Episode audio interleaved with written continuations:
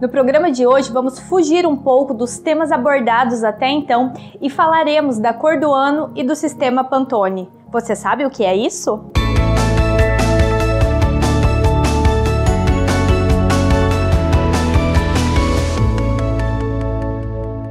Olá, eu sou Camila Pavese e esse é o programa Repertório Criativo, feito para você que adora o mundo da arquitetura, da construção e da decoração. Na verdade, Pantone é uma empresa que tem um sistema de escala de cor própria, também denominada Pantone.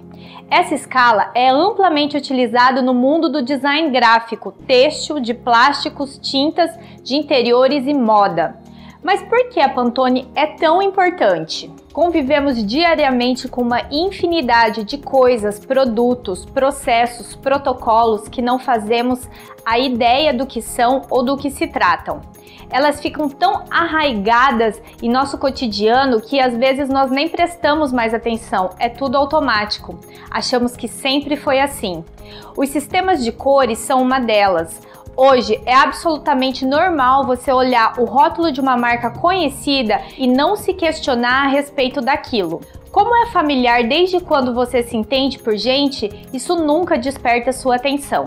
Lá no passado, não existia uma precisão na impressão das cores. Então, era muito comum que uma embalagem saísse com variações de tonalidade. Usando um exemplo bem legal que eu encontrei na internet, uma lata de Coca-Cola, por exemplo, ora ela saía um vermelho mais escuro, ora ela saía um vermelho mais alaranjado. E sabemos que quando se trata de marca, isso é inadmissível, ainda mais nos dias de hoje. Então, na década de 60, um senhor chamado Lawrence Herbert criou esse sistema de cores por numeração e livre da subjetividade humana, para que as cores sempre saiam com as tonalidades que elas devem ter. Ou seja, ele tornou precisa as cores que utilizamos em marcas, embalagens e etc. Vale lembrar que não foi o primeiro a sistematizar a escala de cores, mas é o que tem maior autoridade no assunto e é o mais conhecido e usado nos dias de hoje. E hoje, a Pantone também se tornou um objeto de desejo com muitos itens de design em seu acervo. Ou seja, ela passou de um sistema de cores para comercialização de itens de desejo, está presente nas grandes marcas, existem cafés e até hotéis com o seu nome. Mais um adendo: as cores fazem parte de um mundo gigantesco e vamos ter mais alguns episódios inteiramente dedicados a ela. E é importante também explicar como os nossos olhos enxergam e processam as cores.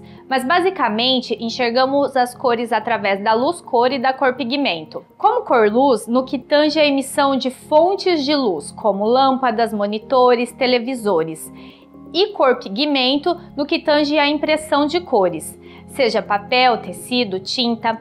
A escala que mais usamos para impressão é a SYNC, é assim que as impressoras trabalham. Porém, esse sistema não imprime cores fluorescentes ou metalizadas.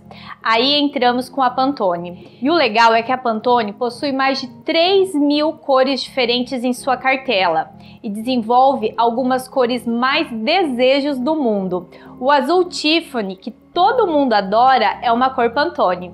Mais um exemplo muito sólido da atuação da Pantone é no cinema. Para a franquia de filmes Minions, a Pantone desenvolveu um amarelo exclusivo para os personagens. Uma sacada que o fundador da empresa teve lá nos anos 60, aliada a grandes iniciativas de marketing, transformaram essa empresa em uma autoridade no assunto.